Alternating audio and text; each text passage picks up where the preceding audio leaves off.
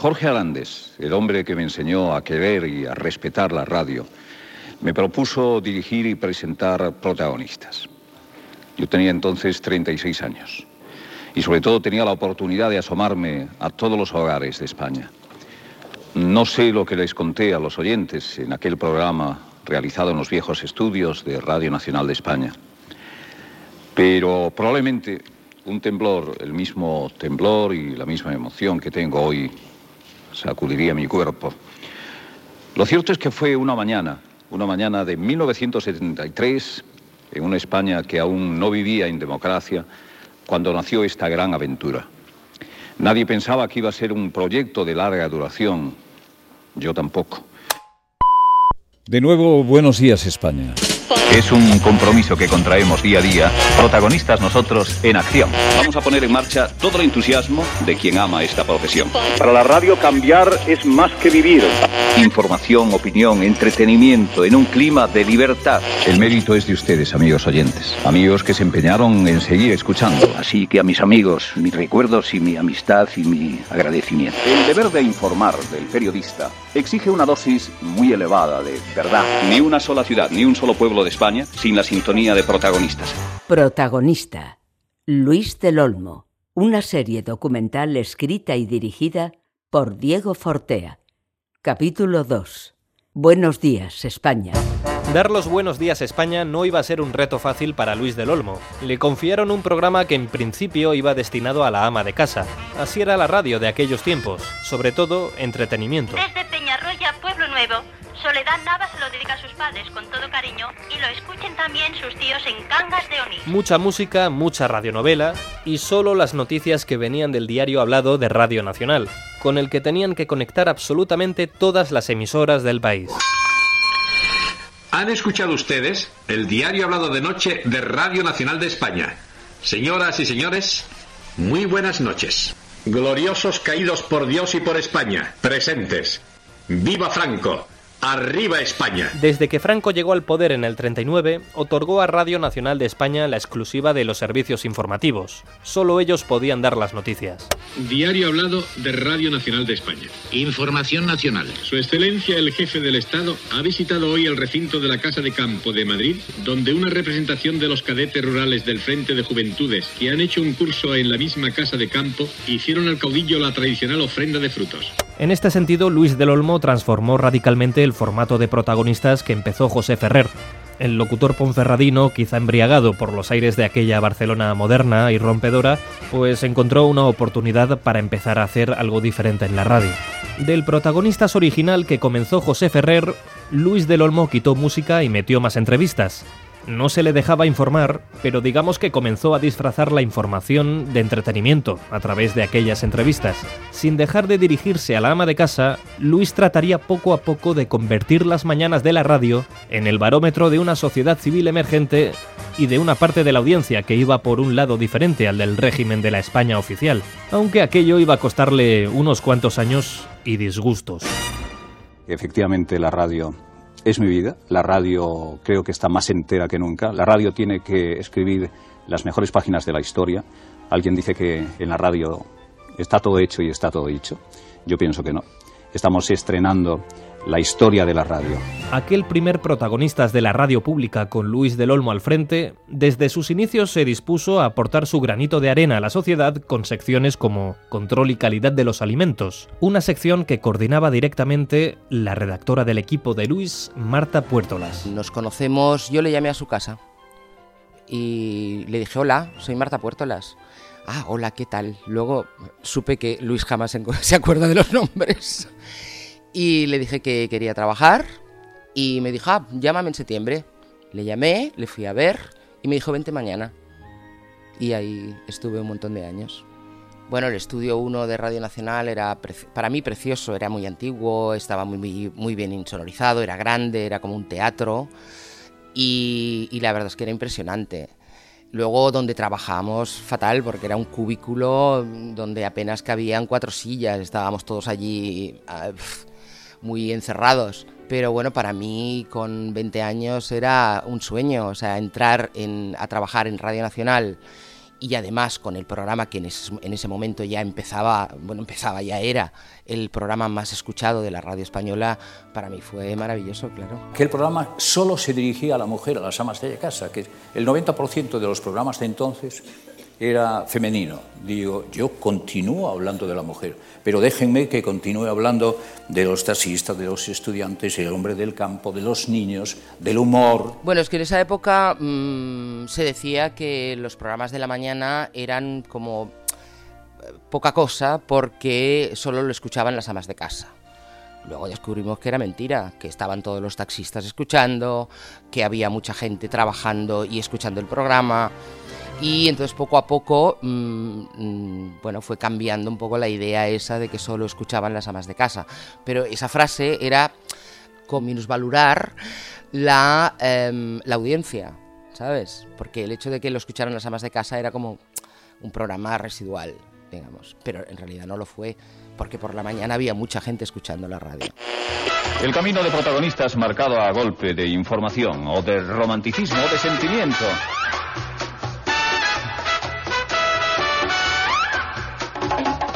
Personajes en los distintos micrófonos de las mañanas de España. Marta Puertolas, eh, control y calidad de los alimentos. Eh, ¿En qué consistía esta sección que hacías para Luis del Olmo en Protagonistas en Radio Nacional? A ver, esto empezó mm, yo nada más entrar allí en la radio que se produjo lo del aceite de colza, que empezaron empezó a morir gente. Y en ese momento mm, a Luis se le ocurrió hacer eh, un programa sobre control y calidad de los alimentos. Y me tocó a mí empezar a hacer análisis de alimentos con el, Laboratorio Nacional, que era quien hacía los, los análisis. Yo recogía con un notario mm, los productos, los analizábamos y después analizábamos tanto el etiquetaje como el contenido y a partir de ahí, que era un trabajo muy importante porque mm, tenía una repercusión muy directa con las fábricas y los productores, se consiguió que mm, todo el etiquetaje y todo el control de la alimentación en España mejorase muchísimo. Y muchas marcas estarían atentas a lo que decíais, claro. Temblando estaban, temblando. Lógicamente, porque si, si tú decías que eh, en una de las recogidas uno de los productos estaba en malas condiciones, eso podía hundir la empresa, con lo cual era una responsabilidad importante. Bueno, hasta tal punto ganasteis repercusión con esta sección que, gracias a ella lograsteis que se regulase el control y calidad de los alimentos. Totalmente, sí, sí. Sí, porque antes no había... Es más, yo para, para tener referencia de cómo había que hacer las cosas, tenía que ir a buscar eh, legislación francesa, legislación italiana, legislación del resto de Europa, porque aquí no había legislación, ni de etiquetaje, ni de contenido, ni de conservantes, o sea, nada. Marta Puertolas, buenos días. Buenos días, Luis del Olmo. Hoy has llevado hasta el nuevo laboratorio de control de calidad esta lata de anchoas, Codesa, para certificar que tanto el pescado como las materias primas empleadas en la fabricación, así como la proporción y métodos de conservación, son aptos para el consumo. Así es, Luis. Déjame recordar que estos laboratorios eh, poseen inspectores en cada provincia. Estos remiten muestras de alimentos para su análisis y de las cuatro que se toman, una queda en poder del industrial y las otras se archivan en el laboratorio. Si en estos análisis se aprecia adulteración o defraudación, se levanta acta del resultado con copia al industrial. El acta es remitido al INDIME, el Servicio de Inspección del Mercado del Ministerio de Comercio para que adopte las decisiones oportunas. Entre otras secciones de protagonistas nosotros en Radio Nacional estaban los reportajes de Mundo Rural, de Manolo Ferreras, que se recorría España entera entrevistando a los personajes más variopintos de la España rural. Pues es que mm, Mundo Rural, yo no sé la, la propuesta que me hicieron al principio, pero yo lo vi claro, o sea, si había que ir por pueblos y entrevistar a gente, pues había que coger a personajes eh, eh, increíbles que es que había en, aquellos pueblos de los años setenta y tantos, es que era la leche lo que había allí. Señora Clementina, venga, venga. Hace poco ¿Qué? me ha pedido una manzana y se la he dado y, y me ha contado un cuento.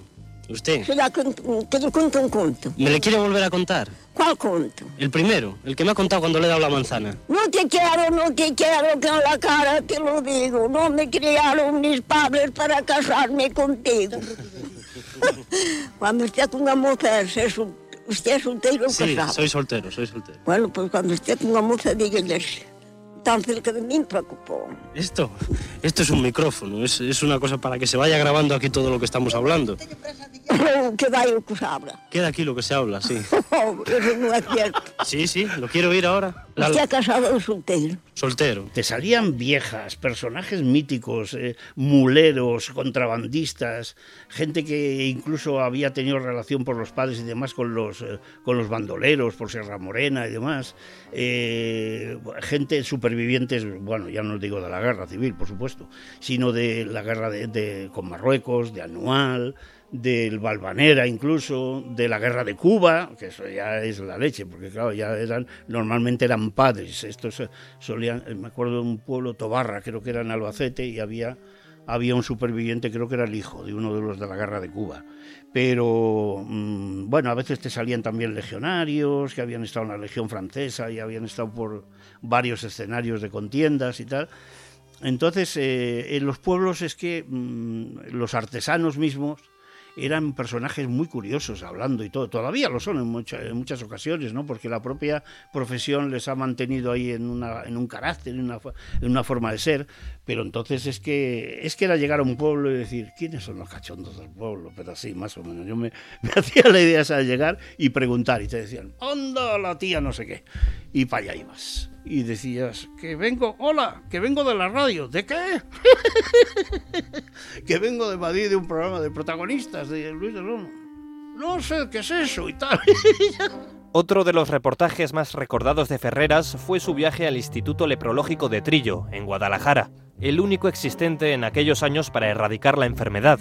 Allí Manolo habló con los pacientes enfermos de lepra. Instituto Leprológico de Trillo, Guadalajara.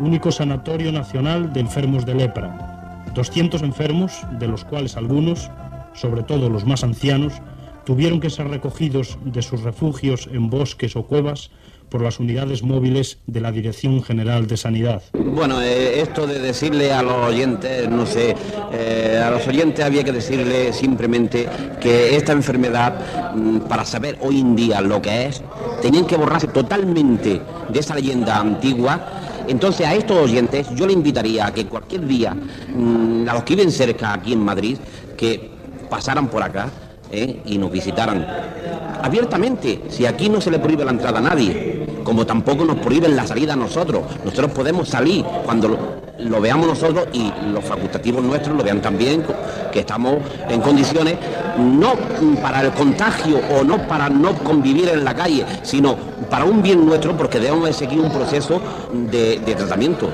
Ellos son los, que nos dicen, los que nos orientan a nosotros cuándo podemos, cuándo podemos marcharnos por el bien nuestro para mm, poder que ese tratamiento nos hagan efecto y no seamos, pues, o no volvamos a hacer mm, lo de la leyenda. Yo creo que de mundos rurales el, eh, los de Trillo, con el Chasca en el sanatorio La Leprosería de Trillo, eso fue muy impactante porque primero porque ya habíamos estado una vez antes del atentado de Carrero, porque después del luto de Carrero lo que abrió las, las, las conexiones y la, la normalidad en la, en la programación fue protagonistas y lo primero que hizo Luis, eh, aparte de dar los buenos días y tal, es dar paso ya al reportaje de, al reportaje de Trillo. Habíamos estado ya una vez, pero es que era, mm, era muy escalofriante el tema de los enfermos de Trillo porque todavía la sulfona o como se llame la medicina, pues resulta que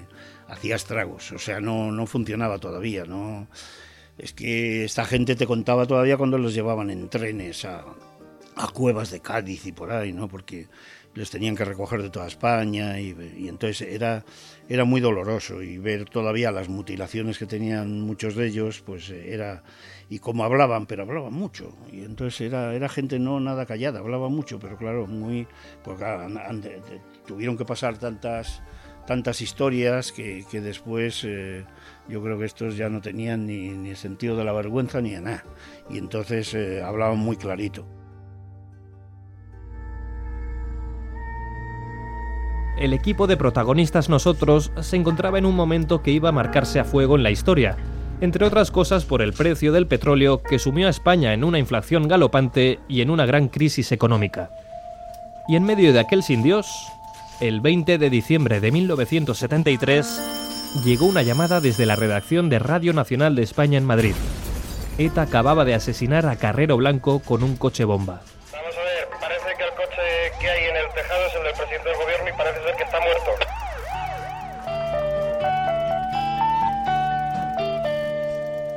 Esta mañana se ha producido una importante explosión cuyas causas se desconocen en una zona del barrio de Salamanca de Madrid, que ha provocado varias desgracias personales. Según las primeras informaciones, parece que se trata de una explosión de gas. Numerosos efectivos de auxilio se han desplazado al lugar de los hechos. Durante horas la radio tuvo embargada la noticia. En el boletín de las 10 de la mañana informaron de una explosión de gas en la calle de Claudio Coello de Madrid. Según recoge Lorenzo Díaz en su biografía sobre Luis del Olmo, protagonistas nosotros tuvo que empezar con su clásico Buenos días España, como si nada hubiese ocurrido. También en los campanarios de los pueblecitos de España nos van a recordar que son las 12 del mediodía. Ansiedad. Protagonistas nosotros. Como decíamos, de repente a Barcelona llegó una llamada de Radio Nacional de Madrid, pidiendo que Luis se pusiese urgentemente al teléfono. Le ordenaron que interrumpiera todas las entrevistas y que pusieran música.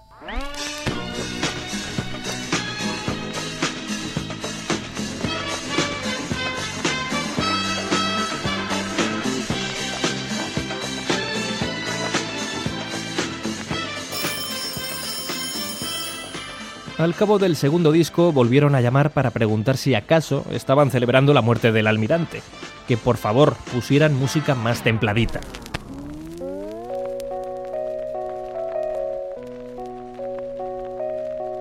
Y Luis, desesperado, se preguntaba qué demonios hacer. Los jefes le decían que siguiese con el programa y que ni se le ocurriese dar la noticia. Del Olmo, frustrado por no poder informar, tiró los auriculares contra la pared tenía su genio. Yo me ponía muy nervioso, por ejemplo. Al terminar el programa, si las cosas no salían como yo quería, me ponía muy nervioso y en una de las ocasiones que me puse nervioso, cogí el micrófono y los traía contra el suelo. Y me llama el director y me dice, ¿tú sabes lo que has hecho? Esto es para expulsarte de la radio. Digo, mira, te doy dos posibilidades. O pagas el micrófono y lo vas a pagar a precio de oro, o de lo contrario, ahí tienes la puerta y madre y yo pagué con gusto. Al filo de las 12 del mediodía de aquel 20 de diciembre de 1973, dieron la noticia del atentado contra Carrero Blanco en el diario hablado de Radio Nacional. Como venimos informando, esta mañana se ha producido una importante explosión cuyas causas se desconocen en una zona del barrio de Salamanca de Madrid, que ha provocado varias desgracias personales. El presidente del gobierno, almirante don Luis Carrero Blanco, que pasaba en su coche camino de su despacho, ha sufrido graves heridas a consecuencia de las cuales falleció poco después de ser ingresado en una clínica. De acuerdo con la ley orgánica del Estado, ha asumido automáticamente la presidencia del gobierno su vicepresidente, don Torcuato Fernández Miranda. La noticia de la muerte de Franco no les pilló por sorpresa. Todo estaba atado y bien atado. El día de la muerte del generalísimo mandaron a todo el equipo de protagonistas a casa.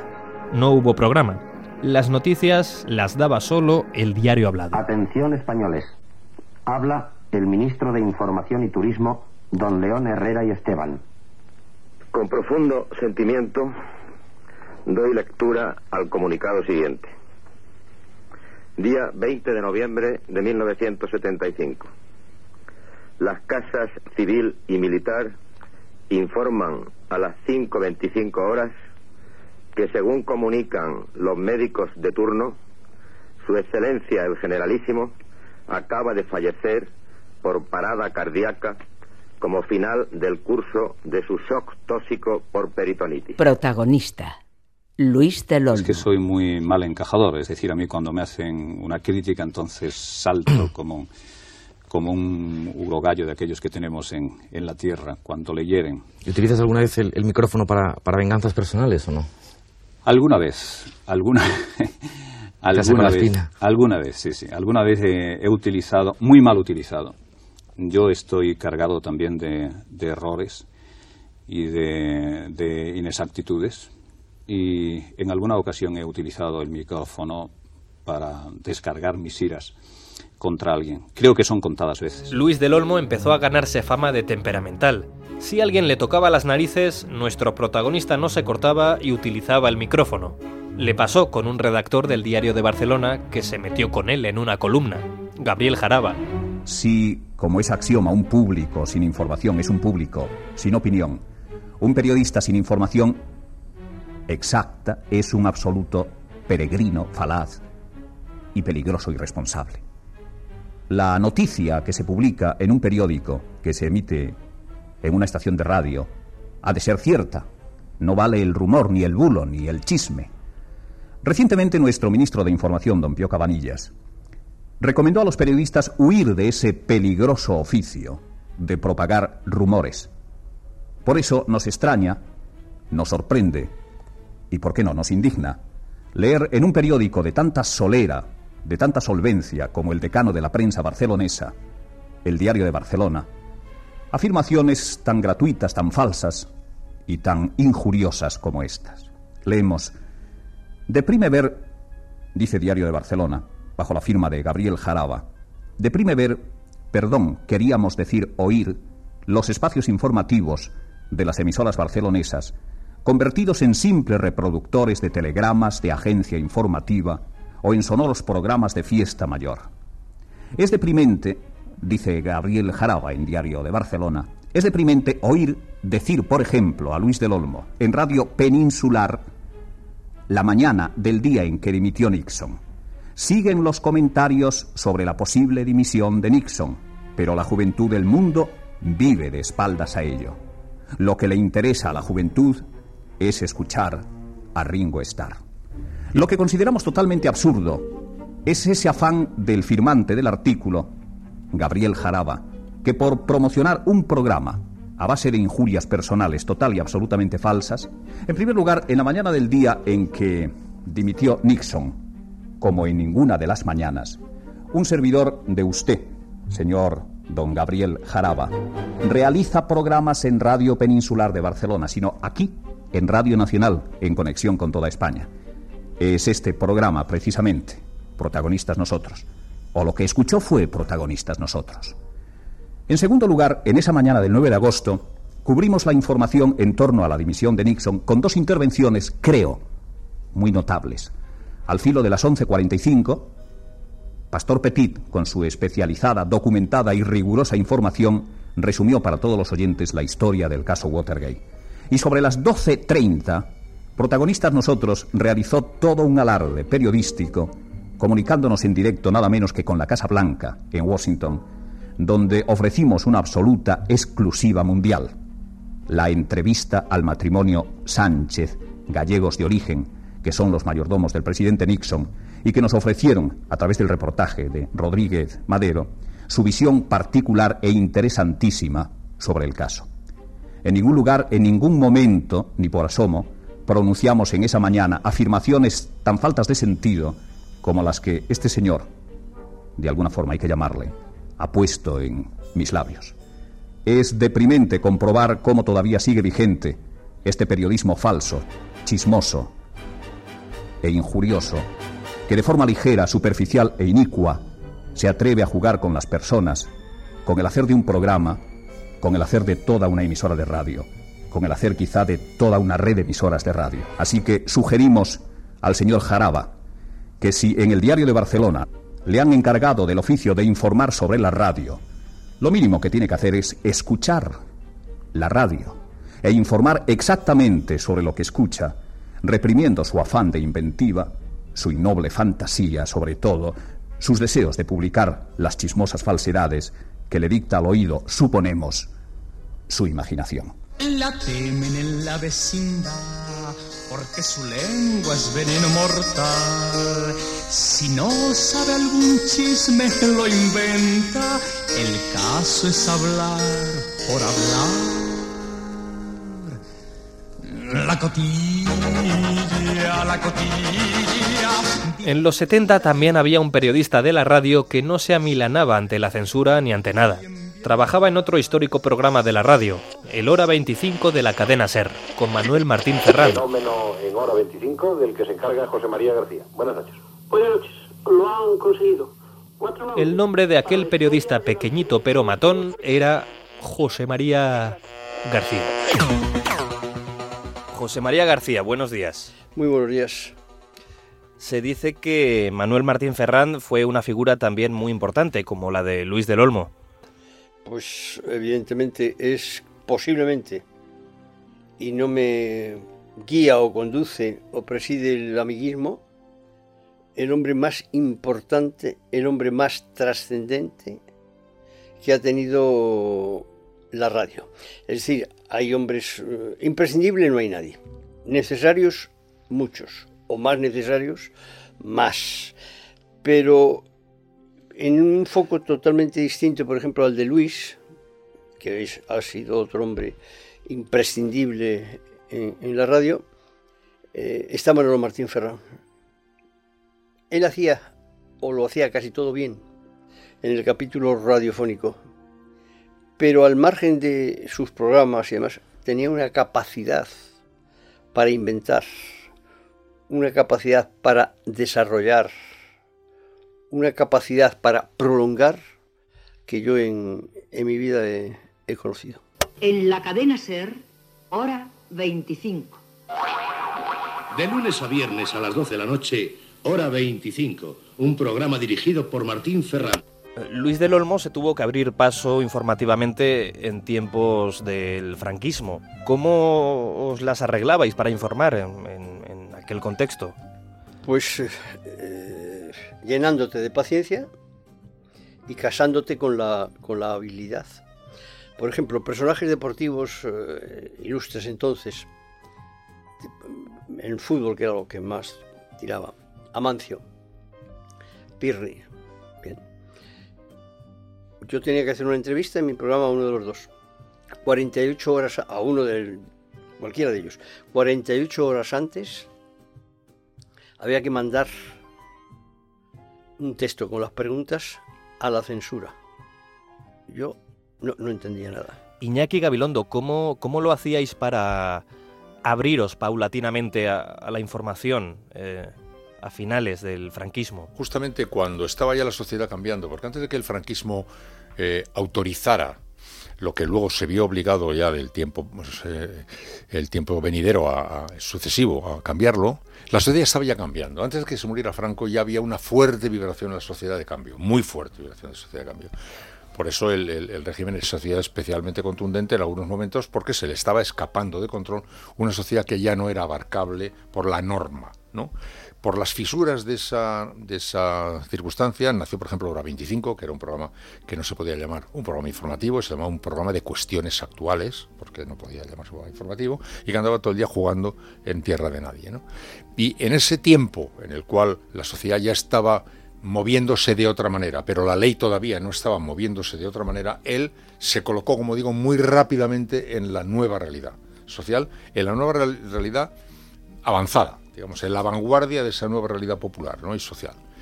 Y, efectivamente, como digo, los programas de radio sería muy interesante tomar los modelos de radio de la mañana del tiempo del franquismo, que decían Juan de Toro, los programas que hacía y que él mismo, Luis, ha hecho por toneladas, ¿eh?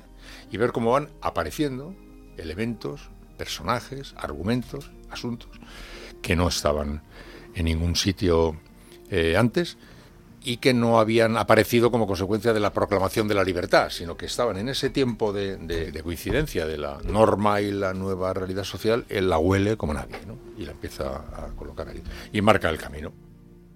Protagonista, Luis del Olmo, una serie documental escrita y dirigida por Diego Fortea. En cuanto a las libertades que Luis del Olmo procuró siempre ejercer en la antena, tenemos también el caso de Joan Manuel Serrat, todos recuerdan la victoria de Maciel con el La La La en el Festival de Eurovisión, 1968, en el Royal Albert Hall de Londres. Señoras y señores, en estos momentos acaba España de vencer en el Gran Premio de la Canción de Eurovisión. España, Maciel, el La La La, el dúo dinámico Rafael y Barbia, vencedores en el Gran Premio de la Canción de Eurovisión.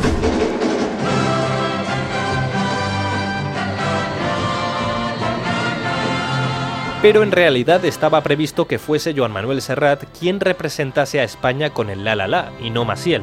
Aquel año el cantante catalán llegó a aparecer en distintas emisoras de radio como el elegido para actuar en el Festival de la Canción. Estamos seguros que en el transcurso de estos días Joan Manuel Serrat no habrá tenido prácticamente tiempo para, para soñar, ni para descansar, ni para el reposo. Escolten, Joan Manuel, ¿qué es lo más bonito que has soñado o te hubiese gustado soñar? Estos días he soñado generalmente con, con Eurovisión, porque estoy todo el ¿Y día... qué, ¿Y qué imagen tienes tú de Eurovisión? ¿Una señorita amable que viene hacia ti o un caballero con un palo que se acerca? ¿Cómo ha soñado Eurovisión Joan Manuel Serrat? Sabes que lo que más me preocupa de, de Eurovisión es el momento en que yo termine de cantar. Cuando yo termine de cantar y entonces me tenga que ir a una silla y a esperar que empiecen a encenderse lucecitas diciendo... Tantos votos. Tantos votitos. Recordo, mare, que em duies de la mà. Tu eres jove encara i jo anava fent-me gran. Aunque finalmente se echó atrás porque no le dejaron cantarla en catalán. De ahí que el tema recayese en Maciel, que compartía discográfica con Serrat. El catalán estuvo vetado durante mucho tiempo en España. No se escuchaban sus actuaciones ni en la radio ni en la televisión. ¿Qué les contarás a esa buena gente que te escucha cada noche al respecto de la espanta que pegaste? Todo, le dije. Se lo voy a contar todo. Y a ser posible, en cuatro palabras. Tuve que escoger. Lo pensé mucho, no te creas. Y preferí apechugar con el Cristo que se me iba a venir encima por darle plantón al régimen. Y escogí a conciencia el veto de no aparecer en televisión española durante muchos años, la prohibición de radiarse mis canciones, la desaparición de mi nombre en los papeles a no ser a no ser para darme palos. Pues todo esto y alguna cosa más era preferible al problema que hubiera tenido conmigo mismo de no haberme comportado de acuerdo a mis convicciones y traicionar así mi propio pensamiento. Al final hasta tuve premio. Ellos me prohibieron trabajar en mi país y sin quererlo me abrieron las puertas y los corazones de todo un continente. América. El único que siguió poniendo su música, dijeran lo que dijeran, fue Luis del Olmo, algo que Serrat agradeció de por vida. Todo pasa y todo queda, pero lo nuestro es pasar. En aquel 1969 nacía un long play con la firma de Joan Manuel Serrat. Camino sobre la mar. Cantares. Nunca perseguí la gloria, ni dejar en la memoria de los hombres mi canción. Así homenajeaba y recordaba a Serrat, a Machado. Mundos sutiles, ingrávidos y gentiles.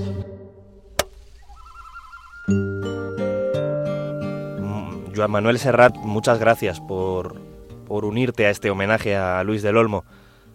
¿Por qué crees que se ha convertido en una figura tan importante para la radio? Sin duda yo, creo que por méritos propios Luis del Olmo. Sobre todo porque eh, evidentemente tiene unas cualidades eh, innatas que son magníficas, tiene una voz extraordinaria, pero sobre todo porque es un gran trabajador, es un, es un hombre talentoso y muy trabajador. Y su talento y su esfuerzo eh, es lo que le han dado, una, una, le han proporcionado una carrera tan brillante como prolongada.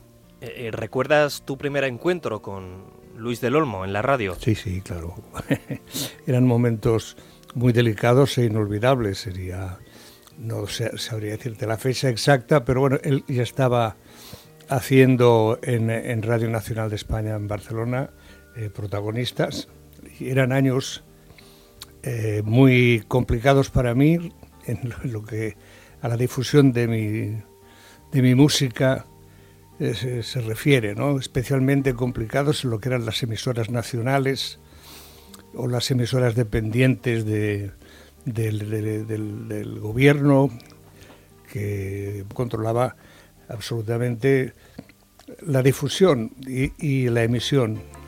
¿Qué, pasó, ¿Qué te pasó con Eurovisión en el 68? ¿Y cómo respondió Luis del Olmo ante ello?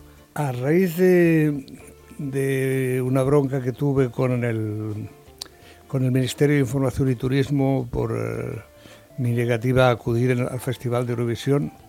Con el alala. Acudir con lo que hubiera sido si no eran las condiciones que de alguna manera parecía que en un momento podía ser posible, que era cantando en catalán.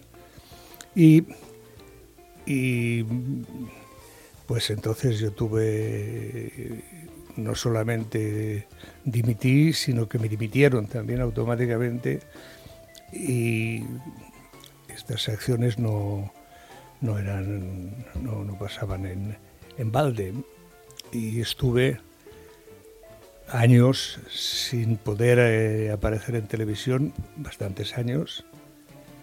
Estuve muchos años también sin que mis discos pasaran por las emisoras de radio, a no ser que los locutores, eh, pues eh, eh, a, modo y, manera personal se atrevieran a hacerlo. Y, uno de los hombres que puso mis discos en cadena nacional fue Luis del Olmo.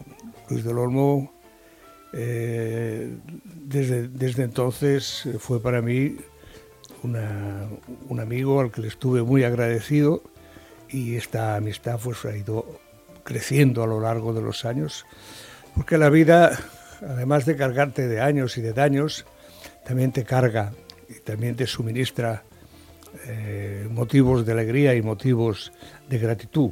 Y con Luis ha sido realmente una relación siempre a favor de obra, siempre a favor de viento, siempre con el cariño por delante. Vamos ahora también a solicitar la opinión eh, encarecidamente a un querido colega, compañero en las líderes radiofónicas, concretamente en Radio Nacional de España. Es Luis del Olmo. Amigo Luis, ¿cómo Hola, estás? Hola, Castillo, buenas noches. ¿Qué tal? Yo quisiera preguntarte, lógicamente, la opinión de este recital extraordinario de Juan Manuel Serrat hoy. Bueno, creo que felicitar una vez más a Juan Manuel Serrat deja de ser noticia. Esta felicitación quizás sea más madura, más eh, eh, calenturienta, más entera. Es una felicitación que viene de atrás, que viene de, de, meses, casi casi de años, desde que Joan Manuel empezó a cantar. Yo he venido siguiéndole primero en León, luego en Madrid, ahora en Barcelona. Joan Manuel es el sentir de un pedazo de tierra, pero un pedazo de tierra que puede ser Cataluña, que puede ser Andalucía, Castilla o Galicia. Creo que la sencillez de las gentes de España está en lo que dice Joan Manuel Serrat. Joan Manuel Serrat, una vez más, me ha emocionado, como ha emocionado a todo este auditorio que componen los que están en el Tívoli y los que están en ese otro gran teatro del aire que son las ondas. Como profesional de la radio vinculadísimo al mundo del disco a través de tus numerosos programas musicales, ¿cuál es la canción de Serrat que a ti personalmente más te entusiasma? Sin duda la que le gusta a la madre de Serrat, a Mica Mica. También te gusta a ti, ¿verdad? Uh -huh. Amigo Luis, muchísimas gracias por estas manifestaciones para la emisora de Cana. Ya sabes que cuentas con nuestra amistad y el micrófono tuyo. Gracias, Castillo. Buenas noches. Gracias a Luis del Olmo. Hemos venido a hablar de Luis del Olmo, pero perdona que hable de mí un momento. Por supuesto. Y de algo que me afectó muchísimo. Pero es que los discos míos, en las discotecas, discotecas eran los lugares donde se guardaban, antes de convertirse en lugares de goce y, bailongo, eran lugares donde se guardaban los discos de las emisoras de radio. Y ahí mis discos tenían una singularidad, ¿eh? que estaban todos eh, estaban todos colocados en los estantes, pero tú los sacabas y dentro encontrabas un aparato, una, placa de vinilo en la cual se había enganchado una tira de celo. Con lo cual eh, esto hacía imposible su, su retransmisión. Naturalmente la radio no solamente vive de palabra, también la música. Esas músicas, esos poemas hermosos de Joan Manuel Serrat, por ejemplo. Quizá porque mi niñez sigue jugando en tu playa. Eh, esto lo podemos hablar a toro pasado, pero aquello en aquel momento solo pasaba lo que pasaba. No pasaba lo que uno deseaba que pasara, ni lo que uno soñara o fantaseara que pasara, ni siquiera no pasaba lo que pasó. Entonces, claro, eh, siempre tiene una contrapartida por otro lado o, tiene, hay posibilidades de que esta exista. Primero que descubres a la gente tal como es, se caen muchas caretas, eh, eh, ves a la gente y a cada quien no solo con su nombre y apellido, sino con su cara, ¿no? Real. Y, y luego pues ocurren cosas que si a ti te prohíben trabajar en, en un país, pues automáticamente buscas camino o, por otro lado, es decir, te vas a tu casa y te, conviertes eh, al circo, o si quieres seguir haciendo de músico, pues tienes que buscar otros caminos. Y a mí afortunadamente pues se me dio la posibilidad de irme y abrirme caminos por América Latina. Para la libertad, sangro lucho per vivo para la libertad. Mis ojos y mis manos como un árbol carnal, generoso y cautivo eh, eh, Joan Manuel, tanto tú como Luis del Olmo em, siempre habéis ejercido la libertad a través de los micrófonos, tú con tus canciones, él con la radio. Eh, ¿Cómo, cómo era abrirse paso a las libertades en, los 70? Bueno, era un acto de, supervivencia diaria. primero habría, había que, si, uno pretendía mantener sus puntos de vista, pues o sus ideas o, su manera de hacer las cosas tenía que apañárselas ¿eh? y tenía que hacer que mover las piezas pues con habilidad porque si no estabas pues siempre sometido al riesgo de que, de que la espada de Damocles te cayera por sombrero, ¿no? Yo creo que cada quien se la, se la rebuscó y, cada quien también pues eh, trató de encontrar caminos que aunque eran pues, más difíciles, más complicados, pues le dejaban a uno más satisfecho. Otros optaron por otros caminos y, y aquí paz y allá gloria. Protagonista. Luis del Olmo. ¿Y cómo se fue abriendo paso Luis del Olmo entre tanta censura y toques de atención? Pues con paciencia, eh, valor y con ingenio. En protagonistas nosotros, poco a poco fueron dándose entrevistas a personalidades no afines al franquismo, en las que tímidamente y entre líneas ya se podía empezar a abordar determinados temas que en otros tiempos hubiesen sido cortados de lleno. Hubiera apretado el botón para que Franco dejara de mandar, porque en este caso la democracia hubiera venido antes y, yo, como todos los españoles, pero sobre todo los que trabajamos en, radio, hubiéramos saboreado la, la posibilidad de hacer radio en libertad.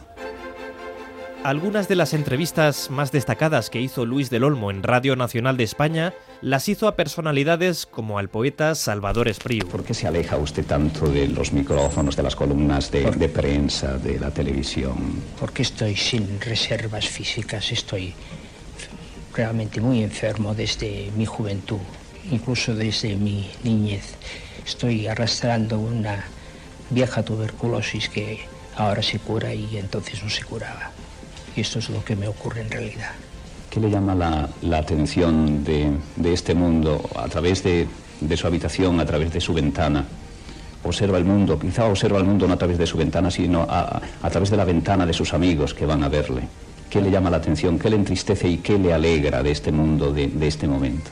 En realidad, vienen muy pocos, poquísimos a verme, casi nadie, porque los médicos tienen prohibido el acceso a mi intimidad. Pero en el Kim de Kipling se hablaba de que el mundo era grande y terrible, y ahora quizá tengamos que decir que se ha empequeñecido y continúa siendo muy terrible como vemos que están ocurriendo cosas horrorosas. Por protagonistas nosotros también pasó el padre de Javier Marías, el escritor Julián Marías. ¿Qué filosofía le aplica a usted a la vida?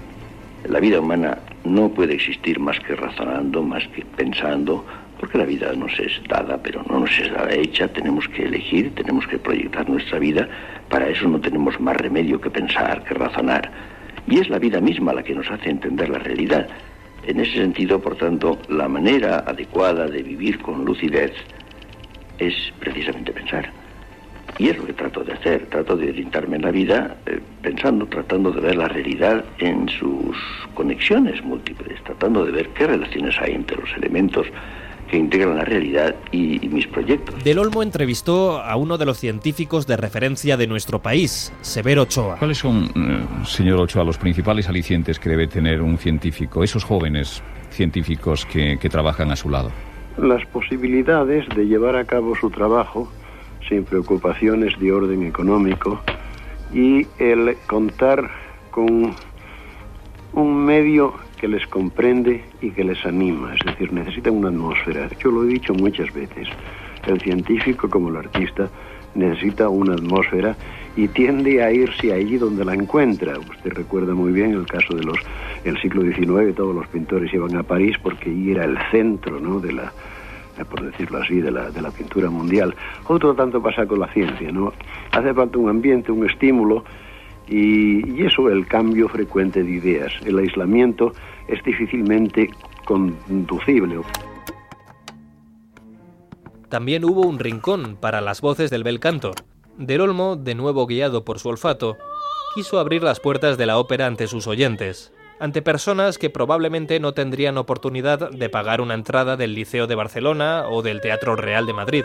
De esa manera, en Protagonistas Nosotros, se convirtieron en habituales las visitas de artistas como Montserrat Caballé. Buenas noches. Función de homenaje a Montserrat Caballé con motivo de las 100 representaciones en este escenario. Es realmente un récord que no está al alcance de todo el mundo. En estos instantes, ya una vez terminada la tercera y última representación de Salomé, genialmente interpretada por nuestra ilustre diva, el telón se ha abierto de nuevo, el escenario se ha cubierto de flores, más de 50 ramos de flores y cestas de flores aquí en el escenario, el público que abarrota por completo el amplio aforo del Gran Teatro del Liceo está tributando a Montserrat Caballé una ovación auténticamente de gala, mientras los comparsas del Gran Teatro del Liceo, todavía vestidos de soldados de la época en que transcurre la acción, año 30 después de Jesucristo, con unas bengalas encendidas, están también rodeando Montserrat. Y vamos ahora a establecer conexión con los micrófonos del escenario para oír a Luis del Olmo. Buenas noches, Montserrat.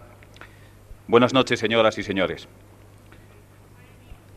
Montserrat, las frías palabras, si existieran efectivamente las frías palabras, se volverían en esta hora calientes como un gran aplauso, como este gran aplauso que te ha brindado tu público, al recordar que hoy, precisamente esta noche, celebras en el liceo, en tu liceo, las 100 representaciones.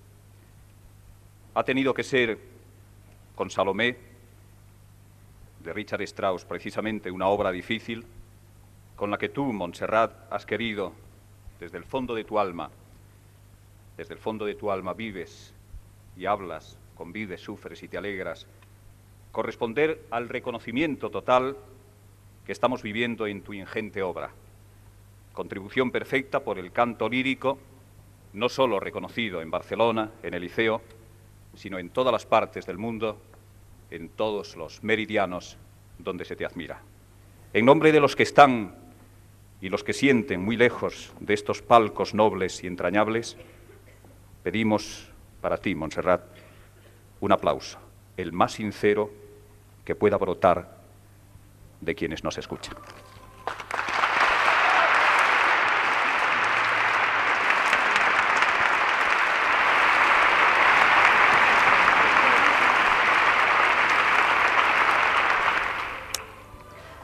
Cien representaciones en una misma casa no es nada fácil. Yo solo puedo decir muchas gracias por haberme aguantado en mis noches mejor y en mis noches peor. Mientras protagonistas nosotros seguía su curso e iba ganando popularidad, Luis seguía sacándose el grueso de su sueldo haciendo programas en Radio Peninsular. Recordamos la emisora comercial del ente público de Radio Televisión Española. Buenas tardes, Cataluña, Valencia y Baleares. Les habla Luis del Olmo. Esto es A Toda Radio, ese servicio sonoro para el ciudadano. En el año 76 le pusieron al frente del magazín de tarde a toda radio, un programa en el que Luis se percató del potencial de la radio en Barcelona, una radio vanguardista con unidades móviles en la calle. Bueno, a toda radio surgió como necesidad de servicio. Radio Peninsular de Barcelona, hermanada en profesionales e instalaciones con Radio Nacional, complementaba la programación de esta con una atención específica y predominante a los problemas, las noticias y las exigencias de la actualidad barcelonesa y catalana. Así era toda radio, con un equipo conformado por Hilario López Millán, Jesús Mariñas y las Mercedes. Mercedes Remolí y Mercedes Milá. Mm, la voz es importantísima. La voz de Luis del Olmo es incopiable e identificable. Pero es que además esa voz siempre estaba donde había que estar. Entonces la gente se fiaba de lo que Luis decía. A lo mejor luego él metía su cucharilla y decía, porque eran tiempos difíciles, ¿eh? no vayamos a decir que Luis era rojo perdido, ni mucho menos. Pero mm, estaba donde había que estar y su voz explicaba lo que pasaba. Esas dos cosas juntas yo creo que es lo que hizo de él pues un superhombre en la radio. La producción de, de Hilario López Millán, la participación de Jesús Mariñas, la participación de esas dos Mercedes, la Milá y la Remolí, como cariñosamente le llamamos, que ha sido el hallazgo de la radio catalana y pienso de la radio española. Cómo era de feliz de pensar que estaba trabajando con Luis del Olmo en esa emisora todos los días, de 3 a 5, y que aprendía tanto. Reñía, porque Luis te metía bronquitas, ¿eh? no creas. Em, un día, por ejemplo, de pasada me dijo, como vuelvas a hablar mal del general Franco, ya sabes lo que duras aquí. ¿eh? Que yo le dije, perdona, tú no eres mi jefe. Mi jefe es Juanjo González. Mientras él no me diga lo que tengo que hacer o lo que no, yo soy compañera tuya, a ver si te enteras. Trabajaba yo en televisión eh, con Juan José González y entonces estábamos juntos y no había hecho nunca ningún programa en la radio. Había trabajado en televisión y en prensa, pero nunca en radio. Juanjo me dijo que iba a empezar un programa en la radio y que contaba conmigo. Y también me dijo que estaría Mercedes Remolí. La ilusión por empezar un programa en la radio era inmenso. Recuerdo que la primera entrevista que hice desde una unidad móvil eh, fue a Ella Fitzgerald y Luis del Olmo estaba en el estudio. También, evidentemente, para mí, eh, entonces una persona absolutamente de primerísima línea en la radio. La verdad que he pasado quizá las mejores horas de mi vida profesional en la radio, en Radio Peninsular, tomando bocadillos a la hora de comer con Hilario. Era una relación muy divertida porque también estaba Jesús Mariñas, que nos peleábamos a muerte y entonces eh, Luis nos tenía que separar casi casi. O sea, en resumen, trabajar con él fue un inmenso aprendizaje, tres años, y persona imprescindible en aquel trabajo y que tendría que estar aquí, porque si no está te mato, es Hilario.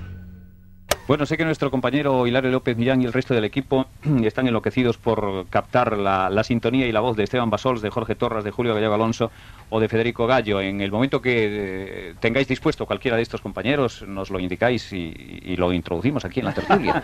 Estamos en A Toda Radio a las 4 y 34 minutos, Peninsular de Barcelona. Hilario López Millán, por favor, háblame de Luis del Olmo, tú que le conoces también. Para mí, que he trabajado 60 años en esta maravillosa profesión, te puedo decir que es porque es el vocacional más grande que ha habido. Siempre estaba hablando de la radio, o sea, hay anécdotas miles de estar en sitios que decía, pero esto que como me interrumpe esto para decir que esto debería, mañana va a, va a meter oyentes por, mm, por la era tremendo por la radio era eh, siempre. Eh, ha trabajado sin cobrar, cuando eh, ya la época de, que estaba en Radio Nacional, porque aquí en Madrid, él estaba en Radio Juventud, que es donde yo lo conocí, y, hacía musicales, un programa que se llamaba Pasarela de los Éxitos. luego lo convirtió este pasarela ya en Barcelona en los 50 de oro. Era música, era no había política, porque tampoco se podía hablar política ni existía pero era la estrella de pasarela de los editores, en cadena por la cadena CAR. CAR es cadena azul de radiodifusión, Radio Juventud. Y entonces ahí ya en Madrid, pues tenía, lo llamaron para el nodo, eh, informativos Radio Nacional. Madrid alcanza la cifra de 2 millones de habitantes. El madrileño que al nacer hace a la capital dos veces millonaria en habitantes es una madrileña a la que en el bautizo imponen el nombre de Ana Isabel. Hacía un programa los domingos por la tarde, eh, los domingos, eh, como digo, por la tarde en Radio Nacional, eh, pero de música también, pero bueno, entrevistas, yo le llevaba a María Dolores Pradera, le llevaba lo, lo, que podía. Él me regalaba camisas, y estaba en lo que era Radio Juventud como, eh, secretario de, publicidad. Ahí empecé y le echaba una mano en llevarle artistas, porque yo ya estaba metido en los, en los artistas, aunque tenía 20 años. Y, era tan, le gustaba tanto que ya en Radio Juventud no estaba, pero pidió hacer un programa los domingos. Eh, para ir a Radio, a Radio Juventud, que era, mm, bueno, pues su fuente, era su casa, su amor. Ahí hizo un cóctel de despedida antes de casarse con Merche, su mujer, que se casó en el Hotel Palace. Eh, vamos, hizo la fiesta en el Hotel Palace, pero antes hizo eh, una copa de despedida donde vino Micaela, Rocío Jurado, Lolita Sevilla como artistas. Eh, pero artistas para tomar una copa. entonces, vocacional, todo el día era, lo mismo. Había una anécdota de Alfonso Usía que estaban en los toros, viendo, no sé si era Curro Romero o no sé quién, y de repente dijo, ¡ay, la faena que va a hacer este hombre! Y no sé qué, y le dice, y le, dice, Alfonso, estaba pensando, ¿por qué no metemos un espacio en protagonistas que entren los, los oyentes? Y Usía le dice, pero Luis de mi alma, coño, que estamos, espérate, ¿eh? que estamos aquí viendo la faena que va a hacer este hombre. O sea, era tremendo. Él no veía televisión apenas. Eh, era radio, escuchaba todo, conocía a los locutores de las radios eh, municipales de por ahí. Todo el día estaba con lo mismo. O sea, yo no he conocido a ningún mm, profesional tan vocacional. Era la, la, pera marinera. Yo estaba haciendo pinitos en mi pueblo, en la radio municipal de mi pueblo, eh, no sabía si iba a ser maestro o no maestro, estaba estudiando magisterio, pero yo ya me enganché un poquito en mi pueblo, en los discos dedicados y todo eso. Y cuando me voy voluntario a la mili con 18 años, pues con 20 o antes de 20 que me licenciaron, eh, me fui a Radio Juventud, que era la estación escuela. Ya me cogieron por los pelos porque ya no daban clases de nada y entonces me coloqué de, secretario de producción. La estrella era Luis del Olmo, eh, que hacía en Pasarela de los Éxitos eh, musical iban todos los cantantes, Luis Aguirre, Luis Garde y Karina, todos los que estaban funcionando en aquella época. Entonces yo decido irme a, Barcelona y lo primero que hago es llamarle a Luis del Olmo. Oye, mira que ha pasado esto, ya, ya conocía la casa, la situación que teníamos en la radio y todo eso. Y, me colocó, me colocó primero eh, como técnico de control y sonido y, pero como yo ya la practicaba, porque como en Radio Juventud hacíamos de todo, eh, control de sonido a la vez, eh, guiones, pues, publicidad, todo eso lo aprendíamos o intentábamos aprender en la disco. Yo quería ser secretario de redacción aquí en Madrid, eh, secretario de dirección, o sea, abarqué todos los géneros. Y, y ahí ya después, eh, bueno, yo llegué en, en agosto del 73 a Barcelona y en, septiembre que empezaba la temporada ya entré como técnico de control de sonido, pero él me gratificaba aparte con un dinerito para que le llevara mm, artistas y le rellenara un programa que se llamaba Ibérica Express que lo hacía desde Radio Peninsular, la emisora hermana, como antiguo queda, Radio Peninsular, y eh, en, Madrid eh, era media hora. En Madrid estaba Eduardo Alarcón, desaparecido, mm, locutor de La Voz de Madrid, y eh, con él en Barcelona Jesús Mariñas. Y entonces le llevaba a los artistas y todo eso, media horita, y él me daba un, cinco mil pesetas, no me acuerdo. Total. Y ahí había empezado ya, dos, eh, te estoy hablando de cuando, eh, cuando yo llego en agosto, empiezo en septiembre a trabajar, y un mes antes o dos había empezado protagonistas. Y él estaba como, como nada, como la niña de sus ojos, ¿eh? Pero bueno, total, que ahí fue el boom y Luis estaba enloquecido, ni vacaciones, ni nada. Eh, luego ya como montó una cosa en, en Roda de Bará, que es su segunda patria después de, de Ponferrada, pues eh, una expo canción, un festival de la canción de Roda de Bará, donde fueron todos. Tiene allí hacer, pero bueno, todos los artistas te hablo de Rocío Jurado, de Ana Belén, Víctor Manuel, Julio Iglesias, el duodinámico que cantaron Soy un truán, soy un señor, anécdotas para, para aburrirte, puedo contar de esto, pero bueno. Ah, sí, claro que se me acumulan los temas, madre mía. Eh, sí, a partir de 1973 y durante 14 años, Luis del Olmo organizó también un festival de música en su segunda residencia, en las playas de Roda de Bará. Aquel festival era la Expo Canción. Y allí, como dice Hilario López Millán, Del Olmo consiguió congregar a todos los cantantes del momento. Aquí una grabación de la edición de la Expo Canción del año 79, con Lola Flores y Juan Manuel Serrano. Joan Manuel, es aquí, es aquí. Le digo adiós a todos Mucha suerte, feliz veraneo y que compren el último disco mío de la CBS. Llorando Lola. Y os dejo con este fenómeno que es un fuera de serie, nacido en esta Cataluña maravillosa. Juan Manuel Serra. Uno. Gracias, Lolilla. Y ahora mientras el grupo de Juan Manuel va tomando posiciones, hasta siempre, Lola. Un abrazo y un beso. Mientras el grupo de Joan Manuel va tomando posiciones, Joan Manuel, me, vas a permitir, tú quédate aquí conmigo, que vas a ver cosa linda. Serrat y su grupo de maestros. Ahí está Ricardo Miralles y toda la furia detrás. Suerte. O una usina. Año 1973. Hemos prometido, vamos a hacer una cosa sencilla y, y breve. Vamos a hacer un homenaje a un hombre que había prometido solemnemente estar aquí con nosotros y de una u otra forma está, está con nosotros.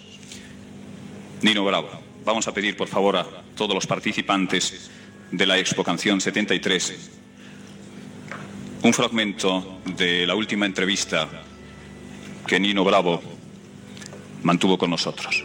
Uno se empeña en, destacar, en ser algo dentro de la música y, cuando estás metido en el tren, este, este que que te lleva hacia un país, a otro, a conquistar un mercado, a conquistar otro, cada día es más penoso, cada día cuesta mucho más trabajo.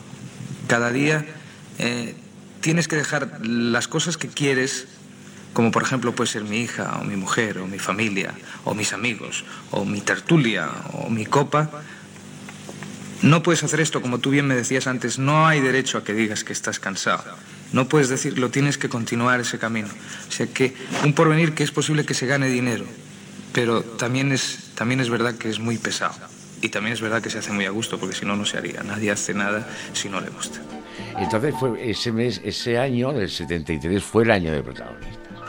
Y ya te digo, junio, julio, yo llegué en agosto y en septiembre empecé con Luis. Luego Luis dice, yo lo que quiero es que le encargaron un programa maravilloso que era otro protagonistas pero a nivel radio peninsular y para Cataluña. Yo le llamaba cercanía. Bueno, vamos a hacerle de cercanías. El, protagonista de cercanía a toda radio. Con Mercedes Milá, Mercedes Remolí, eh, María Francia, Luis Cantero. Yo qué sé la cantidad. Eso duró muchos años, como siete, ocho años. Y yo era el jefe.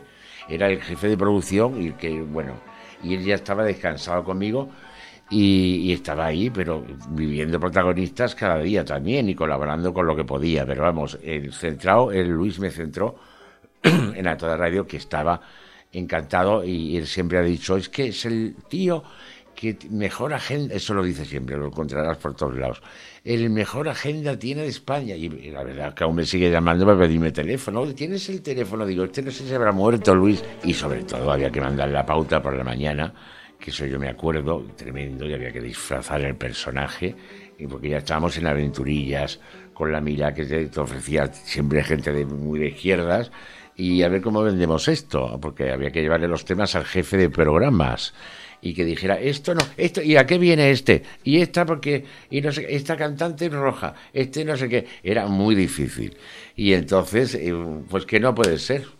Pero y, y, y claro, el, yo tenía había dado la cara. Hubieran sido posibles las salas porno si hubiera dependido de la firma de, de Fernando Rey, el autorizarlas o no autorizarlas o no autorizarlas en España? Bueno, yo no tengo nada en contra de las salas porno. Yo creo que es un, periodo corto de vigencia el que van a tener, pero sirven como descarga para tanto eh, ser humano que anda por ahí con sus frustraciones y sus complejos. Y, y quién sabe si esa descarga eh, en solitario viendo una película porno pues no puede arreglar eh, algunas desavenencias matrimoniales en un cierto momento. ¿Me permites una última pregunta? En, una, en algunas ocasiones tú me has hablado pues, con, con esa pasión que tenías por tu padre. Sí. Tu padre militar. ¿Tú hubieras sido un buen militar?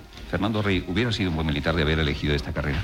Yo quizá, si hubiera sido militar, pues hubiera querido ser como mi padre. Yo hubiera sido un militar liberal y demócrata. En A Toda Radio, Mercedes Remolí y Mercedes Milá recorrieron toda Barcelona con la unidad móvil de Radio Peninsular buscando historias a pie de calle. Y de la misma forma que a través de Radio Nacional presentábamos protagonistas para los oyentes de toda España, aquí en Radio Peninsular de Barcelona, al filo de la sobremesa, iniciábamos un magazine de carácter local, pero con el mismo espíritu y estilo que animaba a protagonistas. Es decir, conjugar adecuadamente las dosis de información, entretenimiento y servicio público. A toda radio, además a través de sus unidades móviles, cubría literalmente las noticias que estaban sucediendo en Barcelona en ese preciso instante. Fue un programa enormemente ágil que sirvió también como excelente cantera de profesionales. Allí se curtieron nombres como Jesús Mariñas, Carlos Fisas, Mercedes Milá, por citar algunos de los muchos compañeros y colaboradores que desfilaron en los años que a toda radio estuvo en antena. Una de las cosas de las que estoy más orgullosa es de, gracias a toda radio, haber salvado la Pedrera, la obra de Gaudí, encargada por mi familia, y por eso se llama Casa Milá, que estuvo a un tris de que la reconvirtieran en oficinas y tal y cual. Desde A Toda Radio hicimos una campaña y acabó, se liberó el problema de, el problema de, Casa Milá y, y de eso sí que estoy muy orgullosa. Del Olmo también salía a la calle a cubrir noticias como el atraco del Banco Hispanoamericano de Barcelona, el 28 de junio de 1979. Bien, dígame usted, eh, el señor gobernador, mm, según nuestra compañera Lola Molinero, no acepta la proposición que ustedes habían hecho de entrar eh, él para, para salir con ustedes y que al mismo tiempo en un coche se pierdan por las calles de la ciudad y en un momento determinado ustedes lo, lo abandonen. Dice que no quiere, que no desea correr este riesgo. Bueno, entonces, pues si no desea correr este riesgo, pues lo más normal es que pongan un coche. Sí. Nosotros cogemos a, dos a dos rehenes de aquí. Sí. La policía que se vaya, Sí. se vaya, digamos, cuatro calles. Yo sé que van a seguir, me van a seguir. Sí. Pero que se quiten de aquí, yo me monto con dos rehenes y después si me cogen el problema mío. Sí. Si no quieren que pase nada, por favor, llevo aquí tres horas. Tengo los nervios ya asperados, ya demasiado, ya no puedo aguantar más, ¿eh? Bueno, eh, por favor no pierda esos nervios porque creo que está a punto el señor gobernador de tomar una solución. Bueno, pues si vamos no a esta, contra antes mejor, pues Sí, si sí. no, yo me da lo mismo, 8 por 80, mire usted. si no acepta usted otro otro ren, señor. Sí, dos rehenes de aquí. Sí, De aquí, ¿yo para qué quiero más? Con dos rehenes. Si yo que quiero salir de aquí. Yo no quiero hacerle daño a nadie. sí. ¿Me comprende usted? Otro de los sucesos que cubrió Luis para Radio Nacional fue la tragedia de Ortuella, el 23 de octubre de 1980, una explosión de gas propano que mató a 50 niños y 3 adultos. El reportero enviado fue Guillermo Orduña. Estamos efectivamente aquí con una de las niñas que ayer estaba bajo esos techos que cayeron. Es Necane. Hola, Necane. Hola, ¿Qué tal estás? bien. Oye, ¿a ti te duele algo ahora o no? No, ¿No te duele nada? no, Es que te curan muy bien, ¿verdad? Estos médicos. sí. ¿Y qué, qué- qué es lo que, lo que te pasó? ¿Qué tienes? ¿Una pupa dónde? En la pierna, En la pierna y aquí en la frente también tienes otra. Oye, ¿y tú te acuerdas de lo que pasó ayer en el colegio? ¿Qué, qué sentiste tú? ¿Eh? ¿Qué pasó? Nada, yo no, yo no oí el ruido. Yo solo, yo solo estaba escribiendo y luego vi que estaba debajo de, de la mesa de mi, de mi maestro. Hola, Necane. Hola, ¿Cómo estás? bien, ¿Cuántos amiguitos tienes? mucho, Oye, ¿cuántos niños erais en el colegio de Ortuella? no sé, Pero muchos, ¿no? sí, ¿Tú te diste cuenta cuando, cuando pasó lo que pasó ayer, el- cuando hizo explosión el gas? eh, ¿Te diste cuenta de lo que pasaba, Necane? no, No. ¿Quién te recogió? Dices, eh, le contabas a nuestro compañero que de pronto estabas debajo de la mesa. Sí. ¿Quién te recogió? Luego me cogieron unos señores. Oye, ¿y a tu lado quién estaba? Mi maestro, Mm. Pero tu compañero de, de mesa, ¿quién es? ¿Tu compañero o tu compañera? ¿Cómo se llama? que no me acuerdo. ¿Cuántos años dices que tienes, Necane? Seis. Seis. ¿Y el día de mañana qué vas a ser, Necane? ¿Vas a ser médico o vas a ser abogado o, o quieres... ¿Qué vas a ser el día de mañana, Necane? No sé. Ahora, A lo mejor quiere ser enfermera porque resulta que tiene aquí una muñequita que le han regalado las enfermeras y le gusta mucho, ¿verdad? Sí. ¿Quiere ser enfermera a lo mejor? Igual sí, no sé. ¿Dónde estás ahora, Necane? ¿Que estás en tu casa o estás en la clínica? ¿Dónde estás? Estoy en cruces. ¿En? Cruces. ¿Dónde está Guillermo? Sí, está en el, en el hospital de Ah, en el Cruces. hospital de Cruces, sí. ¿Y tú crees que te vas a poner eh, muy pronto ya buena? Sí. Bueno, pues, pues eso te están deseando todos los niños de España, que hoy, fíjate, como no tienen cole, seguro que te están oyendo. Dales un, un beso, un saludo. Gracias. Otro beso para ti, Necane, en nombre de todos los miles de niños, de todos los colegios, de todas las escuelas, de todos los pueblos y de todas las grandes capitales. Adiós, Necane, un beso. Adiós, Necani. Dile adiós a Luis, que te está oyendo. Adiós. Adiós, Necane. Adiós. Gracias, Guillermo. Hasta luego. Muchas gracias. Este. Este ha sido el testimonio. La voz de Necane. La voz de tantos niños que sufren. Pero sobre todo la voz de tantos niños que ya no podrán ni sufrir, ni sonreír, ni vivir. Protagonista. Luis del Olmo. Con la muerte de Franco se comenzaron a asentar las libertades, aunque Luis del Olmo, estando al frente de protagonistas en la radio pública, todavía tendría que enfrentarse a algunos episodios de censura e incluso de cese de sus actividades. Por cierto, a Luis del Olmo, para que lo sepan, le han echado dos veces de la radio. Sí. Protagonista Luis del Olmo. Desde Protagonistas, Buenos Días, España. Una serie documental para la radio, escrita y dirigida por Diego Fortea. Con la producción de María Jesús Moreno.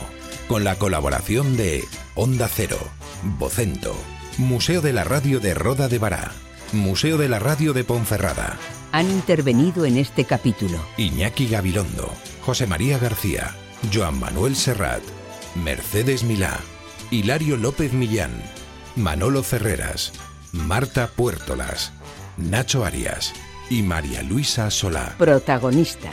Luis del Olmo. Gracias a todos por haber tenido la paciencia de escucharme y de llegar hasta aquí.